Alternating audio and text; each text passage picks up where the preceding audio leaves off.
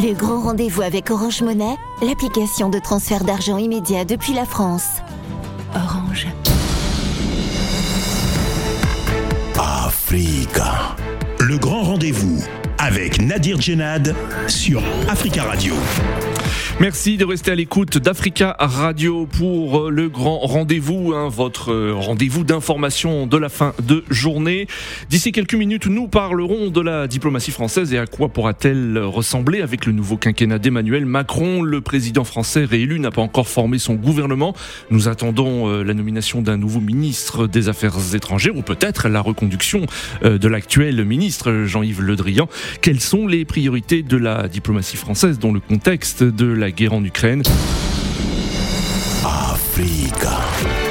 Le grand rendez-vous sur Africa Radio. Merci de rester à l'écoute d'Africa Radio. C'est le grand rendez-vous, hein, votre grand rendez-vous d'information de la fin de journée. Le président français Emmanuel Macron a été réélu le 24 avril dernier pour cinq années supplémentaires. Le président prend, semble-t-il, son temps pour former un nouveau gouvernement. On a appris en fin de journée que la cérémonie d'investiture aura lieu samedi prochain au palais de l'Élysée. Qui sera le futur ministre des Affaires étrangères? C'est la question que l'on se pose et on se demande aussi s'il y aura des changements dans la diplomatie française. Le bilan diplomatique d'Emmanuel Macron est contrasté, nous allons le voir avec nos invités. Nous avons le plaisir d'avoir au téléphone Marc Andevelde. Bonjour. Bonjour. Bonjour, merci beaucoup d'intervenir sur Africa Radio. Vous êtes journaliste d'investigation et vous avez publié dernièrement un livre intitulé L'emprise, la France sous influence, un livre publié aux éditions du Seuil. Et dans ce livre, hein, vous dressez notamment le, le bilan diplomatique d'Emmanuel Macron. Nous avons aussi au téléphone Frédéric Ancel. Bonsoir. Non, Frédéric Ancel, que nous allons retrouver d'ici quelques minutes.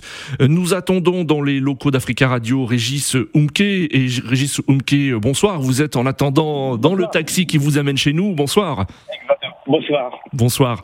Euh, vous êtes analyste géopolitique et directeur exécutif d'Interglobe Conseil, spécialiste des relations internationales. Euh, nous allons avoir aussi d'ici quelques minutes Frédéric Ancel, qui est maître de conférence à Sciences Po Paris, auteur de l'ouvrage Les voix de la puissance, publié aux éditions Odile Jacob.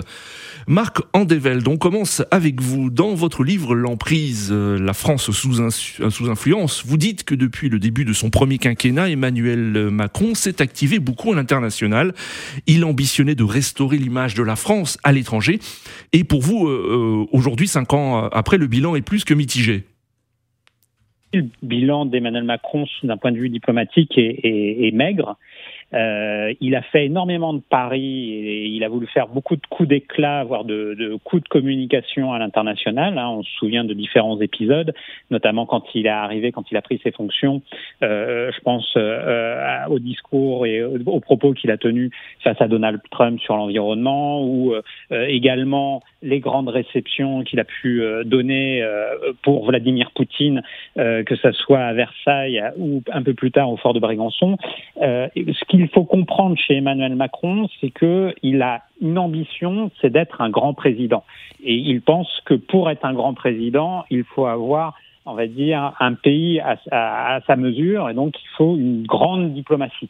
Le problème, c'est qu'il est confronté à la fois, parfois, à des échecs euh, de sa stratégie diplomatique, par rapport à sa stratégie diplomatique, et il, il doit être aussi, il est aussi confronté également à, finalement à la faiblesse aujourd'hui du poids de la France dans, dans le monde. Oui. Et donc, elle, ses ambitions, enfin, il n'a pas forcément les moyens de ses ambitions, on va dire ça comme ça. Hum. Alors dans votre livre, hein, vous dites que ce soit au Proche, Moyen-Orient, en Asie et même en Afrique, hein, la France a souvent été dépassée par les événements et a perdu beaucoup en, en crédibilité.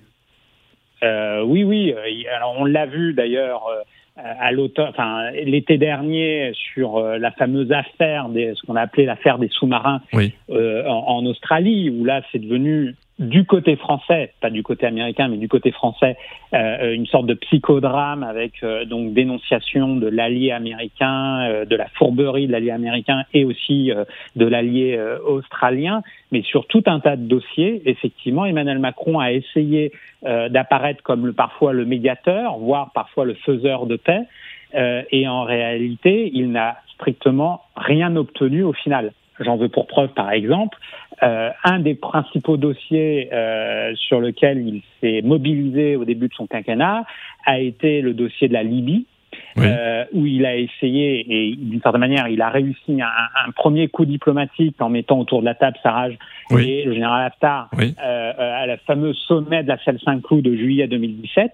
ça, c'était assez spectaculaire, entre guillemets, sauf qu'il l'a fait uniquement pour les photos d'une certaine manière, et que derrière, bien évidemment, en réalité, en l'absence de stratégie, en l'absence une stratégie même européenne, parce qu'à cette époque-là, il s'est mis à dos les Italiens qui étaient très mécontents, on va dire, de l'opportunisme diplomatique français, surtout quand on connaît l'histoire par rapport à la guerre en Libye, de la responsabilité de la France dans cette guerre. Et au final, après ces coups diplomatiques, il n'y a pas eu, euh, il n'y a pas eu, comment dire, de résultat, euh, ni pour les partis concernés du point de vue français, ni, ni pour euh, les intérêts français. Euh, c'est-à-dire que généralement, Emmanuel Macron, euh, ni dans la belle et grande diplomatie, ni dans la défense des intérêts français, il n'a finalement euh, eu des succès depuis depuis cinq ans. C'est quelque mmh. chose dont on a finalement peu parlé dans les médias parce que mmh. généralement les médias français parlent très peu d'international, malheureusement. Mais en plus, Emmanuel Macron en a fait un argument de politique intérieure en essayant de montrer aux Français que euh, le rang de la France était encore tenu parce qu'ils avaient un président qui présentait bien. Sauf que malheureusement, ça ne suffit pas. Et euh, je relate effectivement dans mon livre énormément d'épisodes, notamment par exemple le Liban, euh, où là aussi on a vu un président français énormément dans l'agitation, on va dire, juste après l'explosion de, de, août 2020 au port, de, port de, Beyrouth. Voilà. Et donc là, il a essayé également de mettre autour de la table différentes parties. Il a cru que par, euh, on va dire, euh, sa volonté euh, exprimée devant les caméras, il allait pouvoir tout régler. Et généralement, c'est une diplomatie malheureusement qui manque de profondeur historique, mais également parfois de, de choix stratégiques clairs et assumés ce qui fait que les, les, différentes parties qui sont en discussion avec la France et l'Élysée euh, se retrouvent parfois, ont le sentiment d'être flouées et, surtout le sentiment de, de, ne pas savoir à quels, à quels à quel interlocuteur ils ont affaire. Hum. Frédéric Ancel, bonsoir. Vous êtes avec nous Bonsoir. Bonsoir. Merci beaucoup.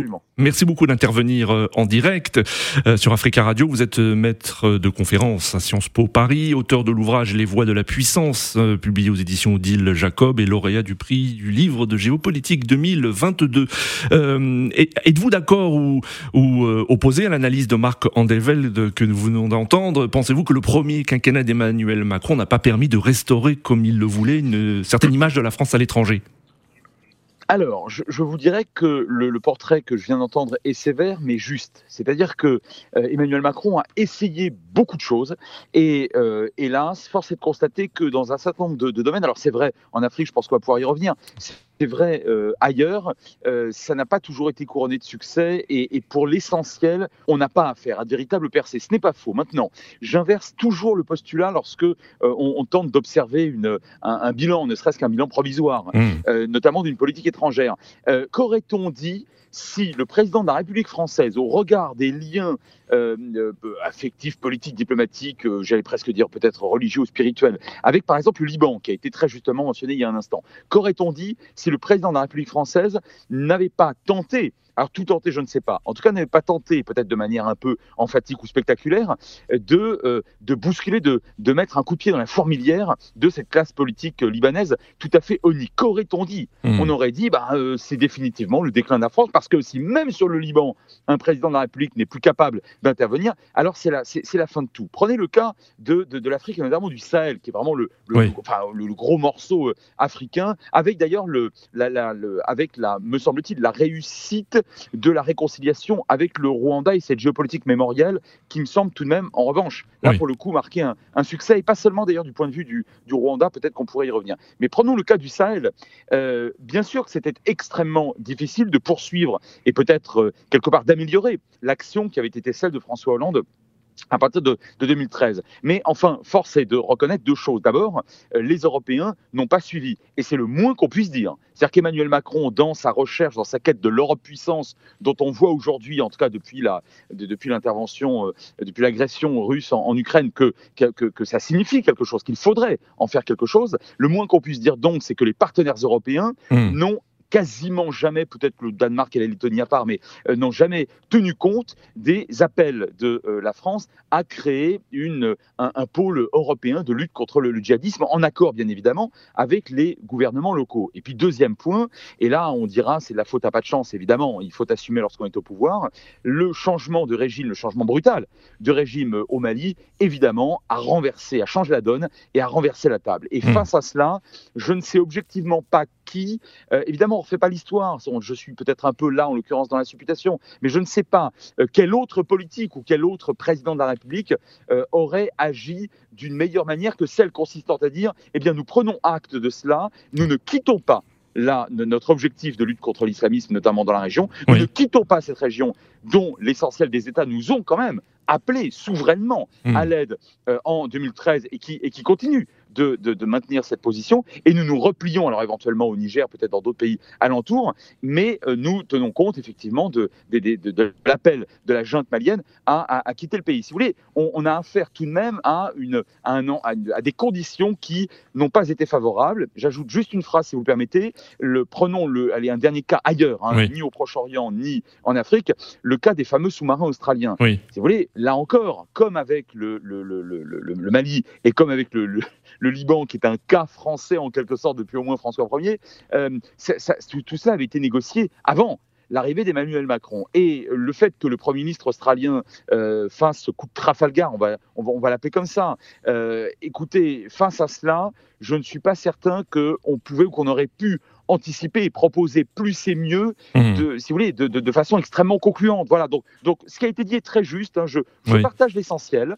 Euh, simplement, voilà, je, je, je, pense que les conditions n'ont pas été toutes réunies euh, pour qu'une politique plus, euh, pour, que davantage de succès puisse être enregistré. D'accord. Marc Andelveld, concernant l'Afrique, vous dites que le déclin de l'Afrique sur le continent africain est, est, aussi le déclin de la France, pardon, sur le continent africain est aussi structurel, c'est-à-dire?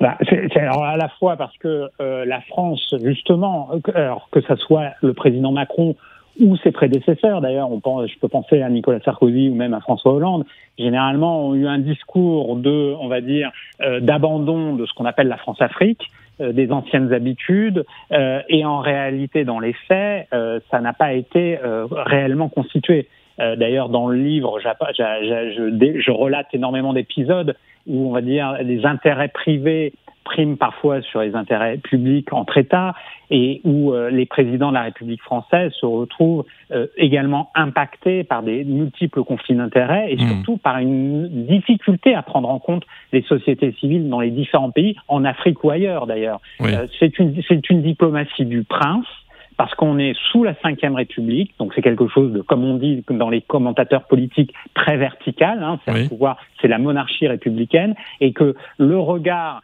euh, du président de la République française, et notamment celui d'Emmanuel Macron, qui pourtant par sa jeunesse, mais également par ses expériences passées, mais aussi par son discours, tout simplement, de vouloir renouveler la diplomatie française, notamment à l'égard des pays de, de, plusieurs pays africains, des pays africains.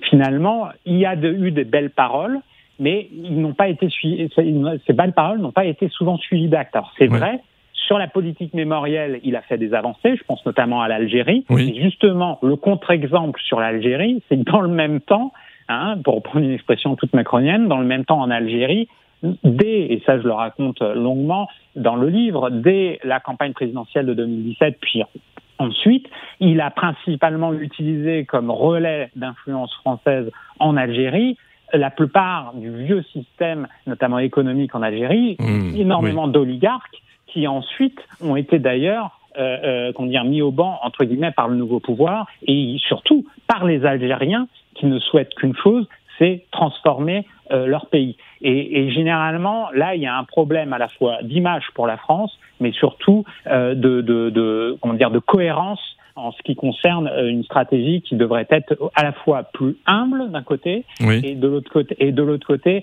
euh, beaucoup moins dans le mélange des genres. Hmm. Euh, Régis Humpke, rebonjour, hein, vous êtes vous êtes avec nous.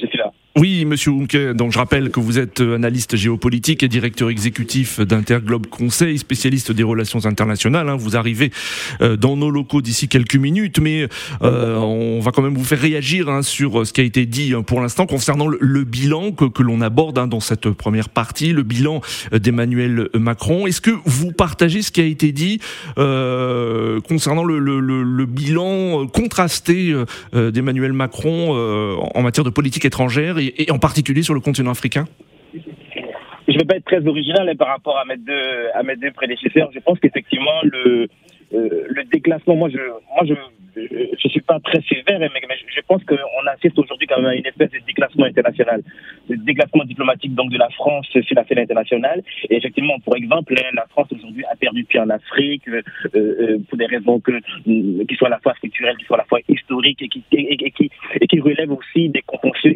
des historiques entre la France et l'Afrique.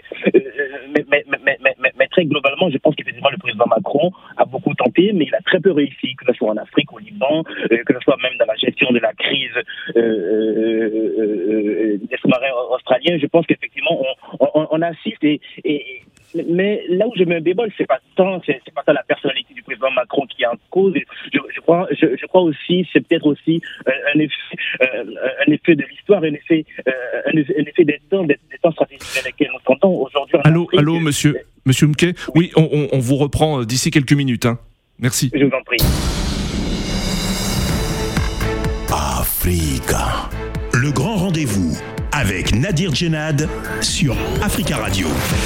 Merci de rester à l'écoute d'Africa Radio pour votre grand rendez-vous d'information de la fin de journée. Le grand rendez-vous, le président euh, français Emmanuel Macron a été réélu le 24 avril dernier pour cinq années supplémentaires. Le président prend, semble-t-il, son temps pour former un nouveau gouvernement. À quoi va rassembler euh, la, euh, la politique étrangère du président réélu? Y aura-t-il une continuité ou des changements?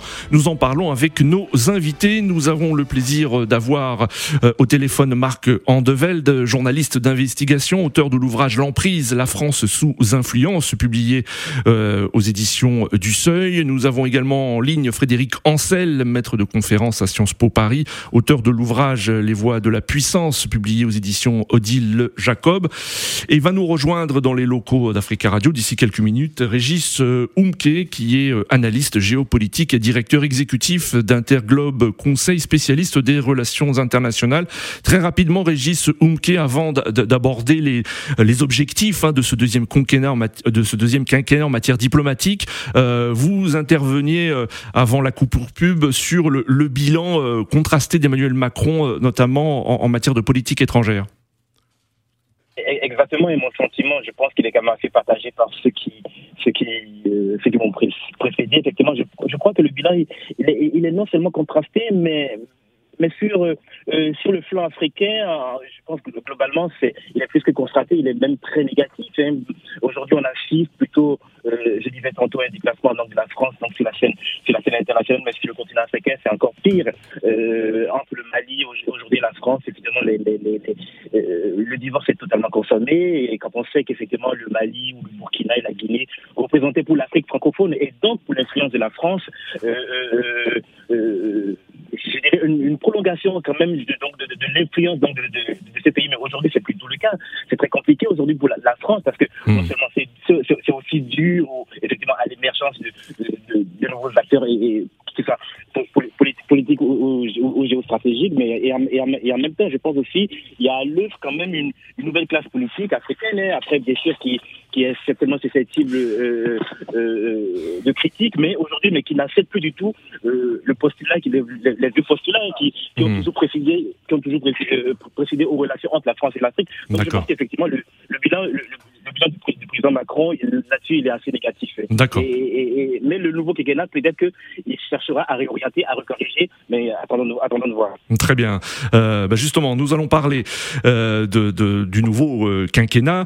Euh, Marc Andevelde, euh, on attend la nomination d'un ministre, nouveau ministre des Affaires étrangères, ou peut-être la reconduction de Jean-Yves Le Drian. Et dans votre livre, vous, vous évoquez la situation du Quai d'Orsay, du ministère des Affaires étrangères, totalement dépassé. Vous dites que la politique étrangère se décider en petit comité à l'Élysée avec un personnage très important, le secrétaire général de l'Élysée, Alexis Kohler. Est-ce qu'à votre avis, sur ce plan-là, il y aura une continuité? Oui, alors, en tout cas, continuité. Allô? de, la, gouvernance macronienne. Euh, et donc effectivement, petit comité à l'Élysée. Alors bien évidemment, la diplomatie a toujours été dans le cadre de la Ve République le domaine réservé, c'est l'expression consacrée du, des présidents de la République euh, française. Sauf que ces dernières années, il y a eu, on va dire, une hyper concentration quand même du pouvoir diplomatique sur l'Élysée, une déconsidération euh, du Quai d'Orsay. D'ailleurs, euh, les diplomates aujourd'hui euh, font face à des, une décision quand même assez incroyable, c'est-à-dire le corps des diplomates est aujourd'hui supprimé dans, une, dans le cadre d'une grande réforme des hauts fonctionnaires. Reste que quand même, c'est quand même. Qu'est-ce que cela veut dire concrètement pour nos auditeurs, Marc Andevel Concrètement, c'est que le recrutement des diplomates qui passaient notamment par différents différents concours aujourd'hui, bah, euh, le, ça sera un recrutement général et de tous les hauts fonctionnaires français et par ailleurs, ça facilitera les nominations de, de, de profils euh, pas forcément issus de la haute fonction publique euh, au niveau de postes diplomatiques. Et donc pour les pour les diplomates de métier, euh, c'est un affront assez euh, important de, par leur fonction. Alors, je reviens d'ailleurs dans le livre sur le fait que la, la fonction de diplomate en France, comme à l'étranger d'ailleurs et dans les grandes démocraties, est une fonction qui a, euh, qui a tendance, on va dire, à s'amenuiser, on va dire, que ce soit par rapport aux médias, aux, nouvelles technologies, au fait que les grands, grands de ce monde se, se, se, parlent directement par des petits SMS la plupart du temps. Enfin, en tout mmh. cas, il y a une crise existentielle de la diplomatie en général dans un monde, comme on le voit, qui est de plus en plus en guerre, un monde de plus en plus où les antagonismes économiques euh, entre les nations sont de plus en plus finalement importants, notamment sur les questions énergétiques et au regard de la question du climat. Euh, et donc ça, c'est le mouvement plus global. Pour revenir à la, à la gouvernance française, euh, ce que j'explique dans le livre, c'est que Jean-Yves Le Drian a été un, un, ministre des Affaires étrangères totalement transparent, qu'il a eu très dépassé, vous le dites, hein, dépassé, qu'il a eu, qu'il a été totalement contourné par l'Élysée généralement sur plusieurs dossiers, euh, que euh, par ailleurs, euh, comme les autres ministres euh, d'Emmanuel Macron, finalement, c'est des ministres qui ont très peu de poids politique par rapport à, à l'Élysée, et donc effectivement, ça, je pense que finalement, même si Emmanuel Macron dit encore très récemment qu'il va changer sa méthode, je je pense que euh, c'est vraiment des, des, promesses qui, ne, à mon avis, ne seront, qui ne seront pas tenues. Pour revenir sur le fond structurel, et par rapport à la discussion qu'on a eue antérieurement, c'est-à-dire comment la France pourrait encore espérer, on va dire, tenir entre guillemets un certain rang, entre guillemets une certaine voie, pour pas parler de rang à l'échelle internationale. L'un des sujets principaux de, de mon enquête, c'est de poser la question de comment la France peut retrouver des points d'appui, hein, comme puissance d'équilibre, on va dire, moyenne puissance d'équilibre, entre tout ce jeu des grandes et des superpuissances. On mmh. parlait des sous-marins, des sous-marins australiens tout à l'heure. Et effectivement, face à cette grande question, Emmanuel Macron a essayé parfois d'être relativement plus autonome que ses prédécesseurs à l'égard de la superpuissance américaine. On le voit d'ailleurs ces, ces derniers jours et ces dernières semaines sur le dossier, euh, sur le dossier de l'Ukraine et de la guerre en, en, Ukraine, où il est sur une ligne de crête euh, qui est, on va dire, euh, un peu différencié entre guillemets euh, du, du, positionnement américain, en tout cas le plus récemment, le plus récent.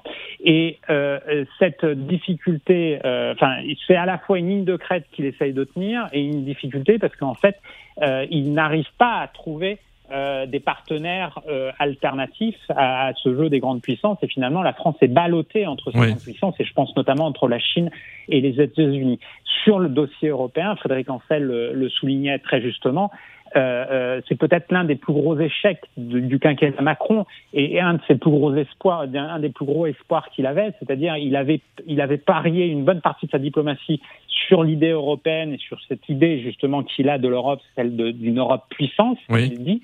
Et on voit aujourd'hui que ça peut avoir un certain écho par rapport aux questions sécuritaires au niveau européen, et en même temps, pendant tout le quinquennat, alors, euh, c'est pas uniquement de son fait, c'est lié aussi au fait que les dirigeants européens qu'il avait en face de lui n'étaient pas forcément d'accord avec lui, mais en tout cas, hmm. malgré ses grands discours et ses grandes propositions, en cinq ans, il n'a pas convaincu ses, partenaires européens d'avancer sur des questions fondamentales, notamment sur les questions de ce qu'il appelle l'autonomie stratégique. Et un dernier point, justement, très récemment, le fait de, de reparler d'Europe de, la défense, alors que dans le même temps, l'Allemagne achète des armes américaines, eh bien ça, ça, montre bien toute l'ambiguïté et surtout toute la difficulté pour la France aujourd'hui d'avoir un discours de crédibilité à y compris dans euh, la, sphère européenne. Hum. Alors Régis Umke, euh, étant donné le, contexte international avec euh, la guerre en Ukraine, tout d'abord on vous salue, hein, vous êtes dans les locaux d'Africa Radio. étant donné le, contexte international avec la guerre en Ukraine, pensez-vous que la politique africaine soit mise en, second plan, en tout cas au début de ce, de ce deuxième quinquennat d'Emmanuel Macron Oui, moi j'en tiens pour preuve justement même dans le déroulé de la campagne, la campagne électorale qui a eu lieu tout récemment. Euh, euh, c'était assez curieux que pour une campagne présidentielle, donc effectivement qui devait être le lieu le lieu de discussion, effectivement, de, de programme. On n'a pas beaucoup entendu parler d'Afrique, hein, euh, que ce soit de la part du, président Macron ou même de ses concurrents directs. Donc, moi, je pense qu'effectivement, avec euh, ces nouveaux enjeux, avec cette guerre qui se noue aux confins donc d'Europe de l'Est et, et, et, et, justement euh, l'incertitude justement qui plane sur, sur l'Europe et très généralement sur le monde, je pense que le continent africain sera, pour ma part, assez relégué quand même au, second, peut-être même même, même même même au troisième plan. Et, et, en, et en même temps, ça dit quelque chose. Hein. Ça dit ça, ça dit de la France ou ça dit plutôt de la diplomatie française qu'en fait qu'elle n'est pas au fait ou, ou, tout simplement qu'elle n'a pas qu'elle n'a jamais su euh, se connecter justement aux réalités socioculturelles, aux réalités politiques que vivent actuellement les Africaines et les Africains, et, très, très généralement un continent, hein, le, continent africain, qui aurait pu être un continent partenaire euh, euh, à la fois sur les questions de lutte contre le réchauffement climatique, contre euh, les, questions liées à la lutte contre le terrorisme. Mais malheureusement, aujourd'hui, le continent africain et le continent européen sont assez, sont assez, assez distants. Et je pense que c'est aussi quand même le fait quand même de politique, je dirais, étatique entre la France et, et, sa partie et la partie Afrique, euh, Afrique francophone justement qui joue très très généralement et, je ne sais pas je euh, vous avez suivi effectivement hier donc le Mali qui décide effectivement nous allons parler du Mali effectivement. De, de, de, de, dénoncer donc des accords de défense mais pas que seulement avec la France mais aussi et, très et très largement. Donc quelque part ça ça je, dirais ça frappe de plein fouet la politique française en Afrique et aussi peut-être même la politique européenne très généralement. Et quelque part je pense qu'effectivement cette guerre en Ukraine effectivement qui euh, cette agression russe en Ukraine effectivement elle elle, déroute tout. Mais et, encore plus euh, euh, ce que le second quinquennat de, de, Macron, justement, pourrait, euh, pour moi, impulser pour l'Afrique. J'ai pas, j'ai pas beaucoup d'espoir, hein. j'ai pas beaucoup ni d'espoir ni de certitude, et, et, quelque part je me dis, ça va laisser, si vous voulez, un peu le champ libre à d'autres acteurs internationaux, déjà mhm. qui y sont. Hein. Je prends la Chine, je prends la Russie, je prends la Turquie, euh, Israël, le Qatar, qui y sont de plein pied, et peut-être donc de s'installer encore plus. Et, quelque part, euh, euh, ça, ça, ça, ça, dénote peut-être de la reconfiguration donc des puzzles que constitue donc le monde. Mhm. Marc Andelveld, sur, sur le continent africain, hein, vous, vous parlez dans votre livre hein, de, de, la concurrence à la fois entre la France, la Russie et d'autres puissances. Elle va s'accentuer selon vous en, en parallèle avec la guerre en Ukraine qui se poursuit Allô, Marc de Velde non, nous avons perdu euh, Marc Andevelde. Alors, Régis Umke, peut-être répondre à, cette question Totalement. Moi, je pense, je, je, je, je pense que c'est peut-être aussi un appel d'air. Hein. Euh, il suffit de voir aujourd'hui, par exemple, la façon dont peut-être, euh, et, vous l'avez rappelé hein, dans, en, préalable, peut-être que ça n'avait rien à voir avec la guerre en Ukraine, mais aujourd'hui, le Qatar s'occupe des pourparlers de médiation entre la junte militaire actuellement au pouvoir en, au Tchad, et ses oppositions, qu'elles soient militaires ou, ou, politiques. Le Qatar, puis bien sûr, il y a peut-être, a, des coopérations culturelles, des coopérations religieuses, des coopérations économiques, mais très généralement, en d'autres temps, euh, on, aurait vu des médiateurs certainement français ou peut-être délégués par la France qui seraient justement, euh, je dirais, qui seront, qui, seraient donc au chevet donc de, la paix tchadienne. Mais aujourd'hui, il y a eu, il y a, il y a un vrai changement. Je me dis tant mieux en même temps parce que le monde étant ce qu'il est, il y a, le monde étant ce qu'il est, il y a un besoin effectivement quand même de, de, de, de, de diversité, de, diversité diplomatique, de, de, changer peut-être aussi les, les, orientations de la France, peut-être qui, qui à un moment ou un autre n'ont peut-être pas marché. Donc on a le Qatar, mais il y a aussi la Turquie. On parle beaucoup de la Turquie euh, en, Afrique du Nord, mais la Turquie hmm. aussi de euh, Erdogan a, compris que euh, le soft le, le, soft power donc de, la Turquie, de la Turquie ne dépend pas que seulement, enfin ne, s'arrête pas au aux, limites turques. Hein. Erdogan a des relations très avancées, qu'elles soient économiques ou, même militaires, avec des pays comme l'Algérie, comme le Sénégal. Et, et, et aujourd'hui, même la notion, la notion du précaré français qui a été, qui, qui était peut-être aussi l'un des avatars de la France-Afrique. Je pense que on tend peut-être aussi vers la fin quand même de ce précaré français. Et peut-être, peut-être, moi, je, je, je, j'en suis convaincu, c'est peut-être une opportunité pour les pays africains, peut-être donc euh, d'être ouvert à d'autres coopérations, euh, et, mais avec l'idée certaine qu'ils puissent en tirer le meilleur bénéfice. Euh, Marc Andeveld, vous avez entendu un hein, Régis Humke. Est-ce que pour vous, hein, pour ce deuxième quinquennat en matière de politique étrangère, l'Afrique va rester une priorité pour le président Macron? Bah, vous me dites, vous me demandez si elle va rester une priorité pour le président Macron. Moi, je ou si elle l'est, ou si elle va devenir une priorité. oui, je reformule la question. Peut-être qu'on pourrait espérer qu'elle devienne une priorité, mais moi j'ai plutôt eu l'impression durant son dernier quinquennat, qu'elle n'a été pas qu'elle n'a pas été suffisamment sa priorité, même s'il a multiplié les voyages en Afrique et notamment pas uniquement dans l'ancien précaré français, mais également dans l'Afrique euh, anglophone, l'Afrique euh, l'Afrique de l'Est. Euh, euh, mais euh, sur, la, sur le constat qui vient d'être fait, je, je, le partage totalement. Il y, a, y a, une perte totalement d'influence de, de, la France en Afrique. D'ailleurs, la, la, la, vente des activités africaines logistiques de, du groupe Bolloré est, est, est, assez symbolique de, de, ce point de vue-là, même si là aussi c'est pris comme des arrangements, on va dire, entre, entre intérêts occidentaux, parce que euh, le groupe, les activités du groupe Bolloré sont rachetées par le, l'armateur portuaire MSC. Et donc là aussi, ça a été euh, parfois chez les différents gouvernants en Afrique assez mal vu euh, de, de, voir que tout ça s'est fait, ça s'est fait en, en, conciliabule économique sans, sans, sans qu'ils aient pu avoir eux voix, voix au chapitre. Et, et la, la, question des, de l'accès au port est une question stratégique, bien évidemment, pour de nombreux pays euh, euh d'Afrique.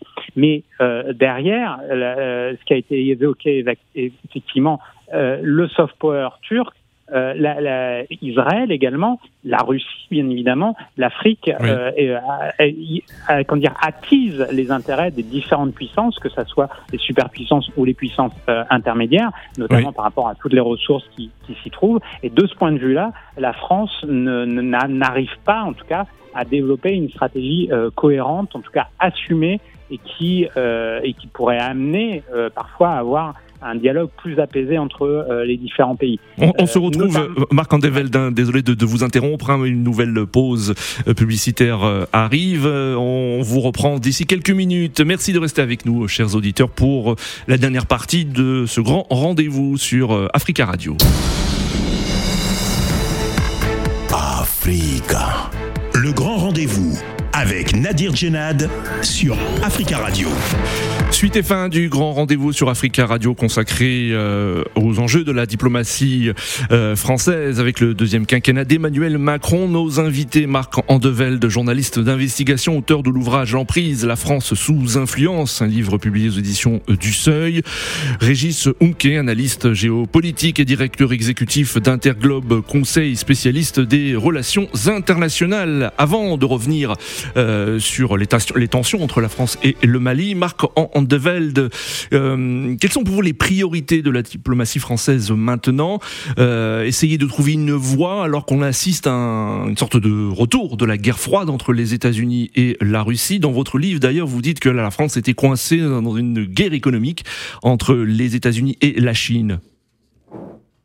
Oui, alors justement, euh, la véritable guerre froide aujourd'hui, elle est entre les États-Unis et la Chine. Et d'ailleurs, la guerre chaude, d'une certaine manière, elle est justement avec la Russie. on le voit, on le voit aujourd'hui, enfin depuis plusieurs semaines maintenant en Ukraine.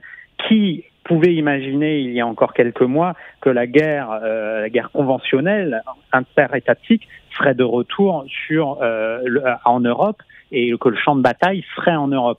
Il y a très peu de gens qui analysaient ça de cette manière-là, justement, moi, j'essaye de montrer à travers mon enquête, à travers mon, livre, que euh, la véritable guerre froide, c'est aujourd'hui, c'est entre la Chine et les États-Unis, et que dans ce cadre-là, l'Europe s'est fragilisée tant mmh. d'un point de vue sécuritaire que d'un point de vue euh, économique. Et l'Europe apparaît totalement ballottée entre les intérêts des superpuissances Chine, États-Unis. D'ailleurs, sur le dossier ukrainien, on voit bien que les Américains, comme les Russes ou les Chinois, essayent de, de placer leurs pions, leurs intérêts les Européens sont ballottés. On le voit sur la question énergétique, par exemple, sur la question du gaz, où euh, Vladimir Poutine, euh, euh, par, on va dire, par le dictat du gaz, ferme les robinets et tout d'un coup, c'est la panique du côté européen. Donc, les mmh. dirigeants mmh. européens, ils ont beau dire qu'ils vont trouver des, des, des comment dire des, euh, des voies alternatives. Donc on parle effectivement du, du Qatar, on parle même maintenant de l'Algérie, euh, on parle de différents pays, mais derrière il y a aussi les Américains avec le gaz naturel liquéfié, GNL,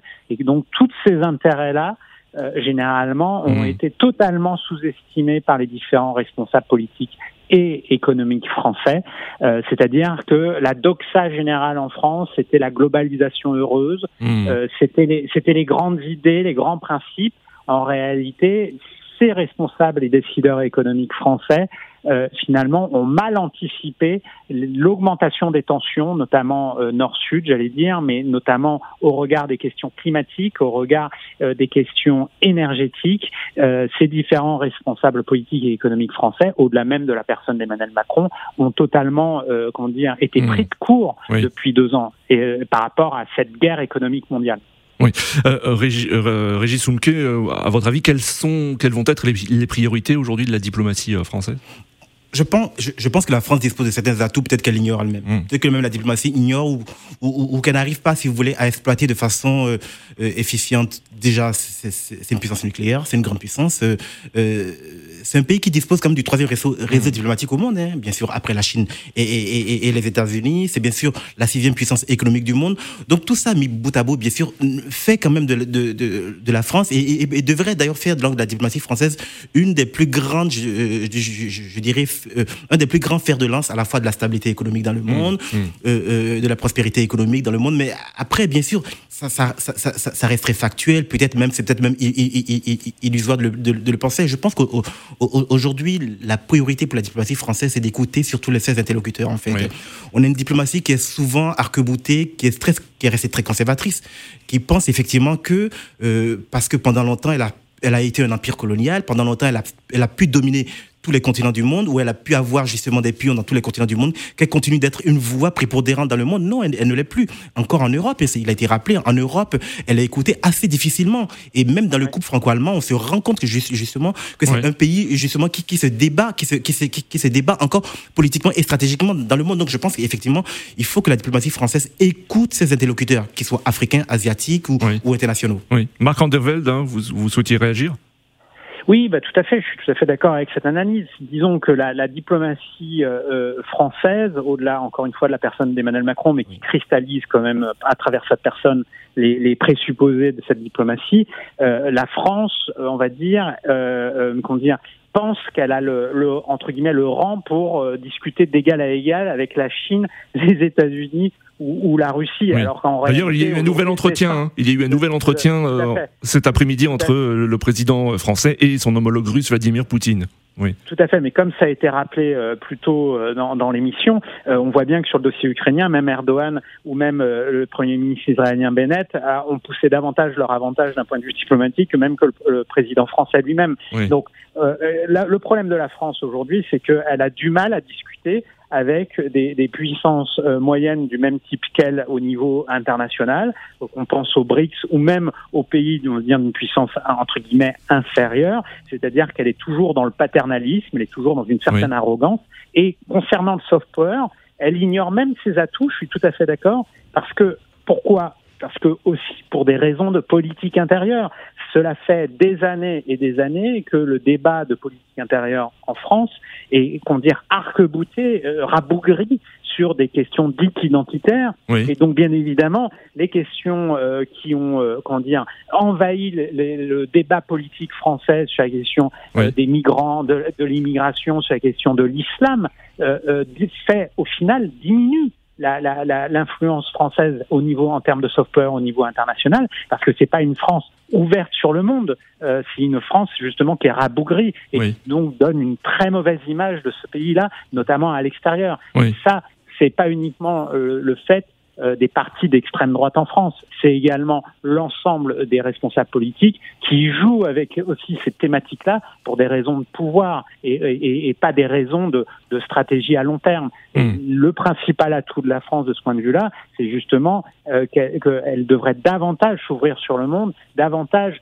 euh, user de la carte entre guillemets multiculturelle qu'elle ne le fait aujourd'hui. Hum, Régis Umke Oui, Je, je, je, pense que l'intérêt, l'intérêt pour la France, effectivement, ce n'est pas tant euh, une, séance de calinothérapie hein, qui, qui, qui, qui, doit lui être faite, mais je pense qu'effectivement, le fait qu'on soit encore en train de réfléchir à la France comme, euh, en fait, que la France aussi, peut-être que la diplomatie française, et que certains certainement, certainement confortent aussi l'idée que la France continue quand même de rester un empire, un empire stratégique dans le monde. Je crois qu'effectivement, c'est une idée qui est assez éculée. Donc, je pense qu'il faut il faut davantage d'humilité, il faut davantage de, de modestie et d'écoute, et surtout, et surtout que ça que ce soit euh, les relations donc du continent de, de, la France avec le continent africain, je pense qu'aujourd'hui elles sont elles sont totalement rebattues. Hein. Le président Macron a essayé de convoquer tout récemment à Montpellier la société civile et la jeunesse africaine. Je pense que c'est un exercice qui a ses moyens, qui, mm. euh, parce que non seulement l'ignorance donc des chefs d'État africains, ça dénote de quelque chose. On peut pas faire l'Afrique sans ces chefs d'État, quel qu'ils soient. C'était une erreur, vous, selon vous, ce, sommet euh, de la société civile? Non, je, je, je pense qu'il y, a eu du mieux parce que, mais, mais, mais moi j'aurais, j'aurais, j'aurais mille fois espéré que ce soit plutôt des présidents africains qui convoquent, qui interpellent la société civile africaine et la jeunesse africaine, et non que ce soit un président français qui le fasse. Donc, le, le, le, revers, le revers de la médaille, c'est que ça a été beaucoup critiqué en Afrique, mais beaucoup plus tôt, ça a été plutôt vanté en France, mais en réalité, je pense que la France doit se réinventer même dans sa diplomatie. C'est la fin du grand rendez-vous. Merci Marc euh, Andeveld d'avoir participé à cette émission. Je rappelle le titre de votre livre, L'emprise, la France sous influence. Euh, excellent livre euh, que je vous conseille à tous, hein, qui est publié aux éditions du Seuil. Vous êtes journaliste d'investigation, euh, Marc Andeveld. Merci beaucoup, Régis Umke, hein, d'être, euh, d'avoir été présent également ce soir. Vous êtes analyste géopolitique et directeur exécutif d'Interglobe Conseil, spécialiste des relations internationales. Et on salue aussi Frédéric Ancel, maître de conférence à Sciences Po Paris, auteur de l'ouvrage Les voix de la puissance, édition Odile Jacob. Rendez-vous demain pour un nouveau grand rendez-vous sur Radio. Et ne manquez pas la rediffusion à 23h.